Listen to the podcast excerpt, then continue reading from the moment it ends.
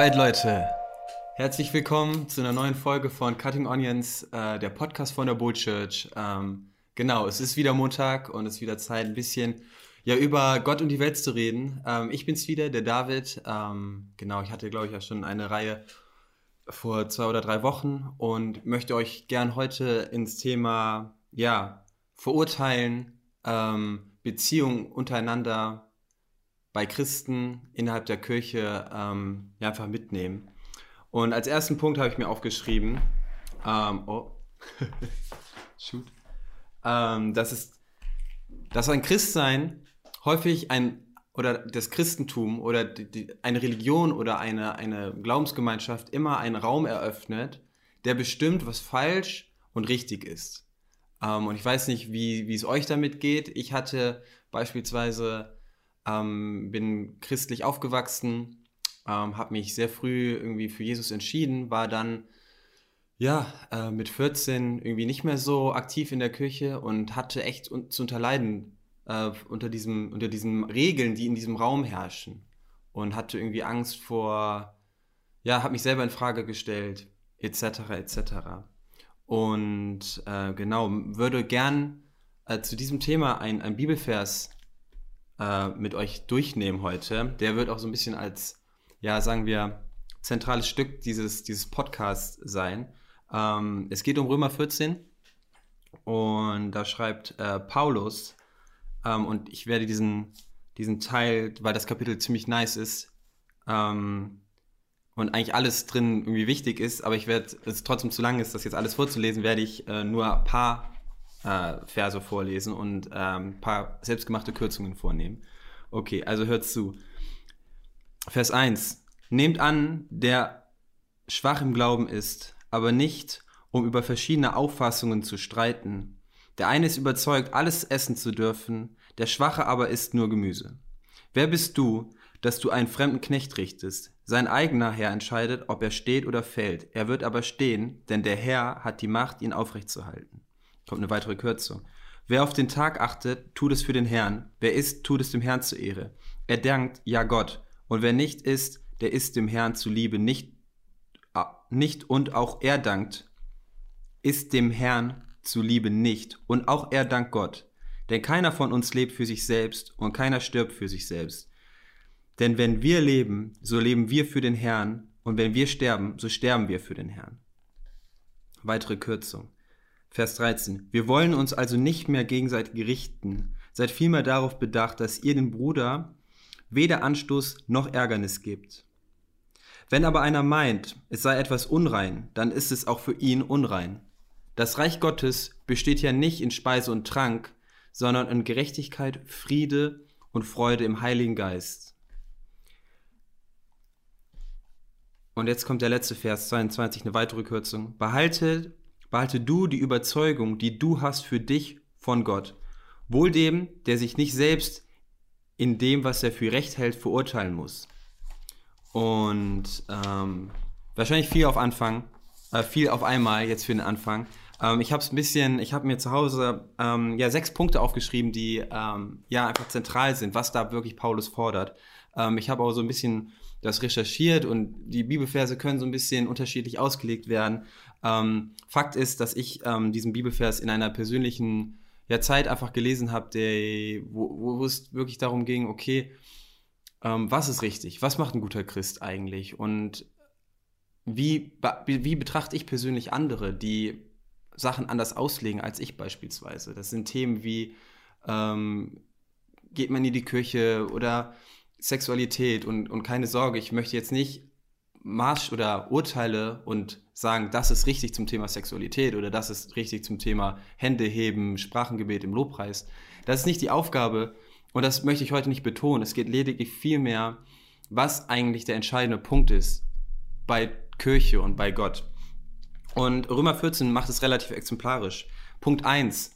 Äh, nehmt an, der schwach im Glauben ist.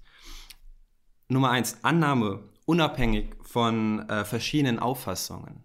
Wir sind ja irgendwie dazu berufen, eine Gemeinschaft zu haben, die ja einfach ohne, Needs meinte letztens, Love without conditions, so bedingungslos, ähm, ja einfach eine bedingungslose Liebe einfach impliziert. Zweiter Punkt, wir sind nicht befugt zu richten, wir sind nicht befugt zu richten, denn wir unterstehen alle Gott. So, wir, ist, der, der Vers sagt, wer bist du, der ein Knecht eines anderen richtet? Ähm, und äh, macht voll Sinn, auf jeden Fall. Zwei, äh, dritter Punkt, jeder soll nach seinen eigenen Überzeugungen handeln, aber, und dabei ist wichtig, siehe zu, dass es für dich, äh, dass es die Ehre Gott gibt, dass es Gott verherrlicht. Ähm, und der vierte Punkt, beachte den Kontext, äh, aus der eine Person kommt. Wenn eine Person andere Haltungen, Meinungen zu bestimmten Themen hat, ähm, beachte den Kontext, hinterfrag, okay, woher kommt diese Person, etc. Ähm, fünfter Punkt, was sind die wichtigsten Aspekte im Reich Gottes? Geht es wirklich um Sexualität? Seien wir ehrlich, geht es wirklich um Sexualität? Geht es wirklich um Sprachengebet? Geht es um Hände heben im Lobpreis? Und ich finde Paulus, oder geht es um Essen? Essen war damals kulturell voll das wichtige Ding in religiöser Hinsicht. Ne? Wer was isst, das, ist, das war mega wichtig, das ist heute anders. Heute haben wir andere Themen. Geht es wirklich um Essen? Geht es wirklich um, um diese Themen, wo wir uns häufig als, als Christen streiten? Und Paulus sagt es in Römer 17, das Reich Gottes besteht ja nicht in Speise und Trank, Sprachengebet oder Sexualität kann man auch da einsetzen, sondern in Gerechtigkeit, Friede und Freude im Heiligen Geist. Und ähm, ja, darauf möchte ich heute einen Fokus legen, dass es, ähm, dass es genau darum geht. Und ähm, jetzt kann man natürlich sagen, hey, ist wirklich alles so individuell und sollen wir alles für uns behalten und sollen wir das alles zwischen Gott äh, und persönlich ausmachen? Ähm, und ich sage ja, aber auf der anderen Seite impliziert natürlich oder beinhaltet der christliche Glaube, die Kirche, auch einen, Regelkatalog. Ne? Ähm, und was ich hier sagen möchte, ist, und man kann, wenn man Jesus betrachtet, wie er auf der Welt gelaufen ist, kann man auch sehen, dass er Leute gelehrt hat, ge über richtige Verhaltensweise gelehrt hat und gesagt hat, hey Leute, so und so ist es schon richtig.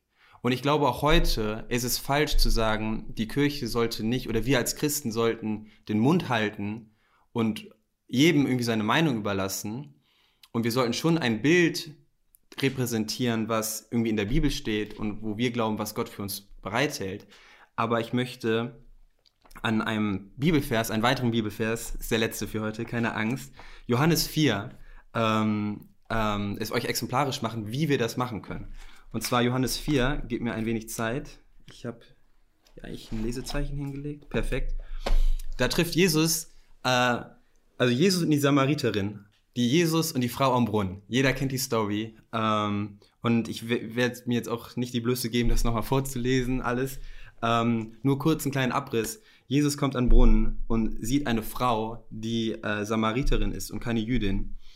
Und ähm, ja, Jesus spricht mit ihr, geht hin und die, sie reden über Wasser, reden über ewiges Wasser. Das soll nicht das, das Thema sein, das überlasse ich ja am anderen. Es geht eigentlich um, um die ja, ersten Verse, wo Jesus äh, zu dieser Frau kommt. Und ähm, genau, was man noch sagen kann, Jesus deckt ihre, ihr, ihre Lebensweise auf und sagt, sie, sie hat keinen Mann, sie hat, glaube ich, fünf Männer und ähm, Jesus sagt, hey, kläre das. So, das ist so die Ende der Story. Ganz kurz. Und ähm, Jesus lehrt dieser Frau etwas. Sagt, hey, das und das läuft in deinem Leben nicht gerade nicht gut. Sieh zu, dass du da irgendwie aufräumst. Ähm, aber das ist nach ganz, ganz vielen weiteren Punkten. Und der erste Punkt, den ich äh, sagen möchte, äh, Jesus kommt zu dieser Frau hin und in Vers ähm, 9 steht, äh, wie kannst du, da sagt die Frau, nachdem Jesus zu ihr gesprochen hat, wie kannst du, ein Jude, von mir, einer Samar Samariterin, zu trinken verlangen? Weißt du, Jesus kommt dahin und setzt sich mit ihr an den Brunnen. Und ähm, dieser Vers zeigt ja, Juden und Samariter konnten nicht oder sollten nicht miteinander verkehren. Und das soll jetzt der Aufhänger sein, ähm, was wichtig ist. Ähm, es geht, ja, es geht um, um Wahrheiten, es geht um, um Sachen, ähm, die wir auch untereinander als Christen, als Brüder und Schwestern uns austauschen können. Aber lass uns es einfach am Beispiel von Jesus tun. Was ist der erste Punkt? Und der erste Punkt ist, uns auf eine Augenhöhe begeben und uns ähm, ja auf Augenhöhe zu begegnen und Leute ehren, da wo sie sind gerade und ähm, und die Beziehung wertschätzen, die man mit der gerade mit der Person hat. Und das ist Nummer eins und das ist eigentlich auch mein Fazit für heute. Die Beziehung soll als erstes stehen bei uns. Wenn wir als Bull Church Gottesdienste machen, wenn wir uns als Bull Church treffen, dann ist, keine, ist es nicht wichtig, was, was beispielsweise der Nils oder der Ingmar für, für Sachen machen, sondern das ist entscheidend, wow, ich, ich wertschätze die Beziehung. Ich freue mich, mit dem Ingmar gerade in einem Austausch zu stehen, mit ihm befreundet zu sein. Und, und ich glaube, so sieht Jesus uns auch. Ich denke, Nummer eins ist die Beziehung. Es ist das Wichtigste, dass wir ähm, ja einfach nicht aneinander richten oder unsere, unser, unser Gegenüber irgendwie für Sachen irgendwie in, ja, in, in Schubladen stecken, sondern dass wir einfach, ja, wie Jesus uns, wie Jesus es bei uns auch tut, äh, ja, einfach Menschen zu lieben. Und yes, das, das sollte es sein für heute. Ähm, ich hoffe, es hilft euch. Ähm, es hilft euch weiter in Bezug auf ähm, ja, einfach Streitigkeiten. Wenn ihr irgendwie ein Problem habt, Meinungsverschiedenheiten. Hatte ich letzt, äh, lustigerweise letzte oder vor, vor einem Monat hatte ich eine Meinungsverschiedenheit mit einer Person, die zum Thema ganz anders positioniert war als ich. Und ich war so, wie doof, so, das ist falsch.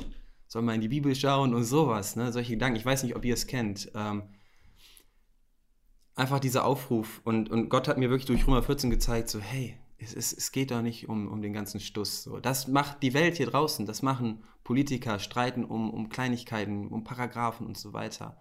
Aber lass uns doch wirklich unsere Meinung zurückhalten und äh, wirklich Leuten wie Jesus der Frau am Brunnen einfach in Liebe begegnen und die, und die Beziehung höher setzen als unsere äh, persönlichen Meinungen und theologischen Ansichten.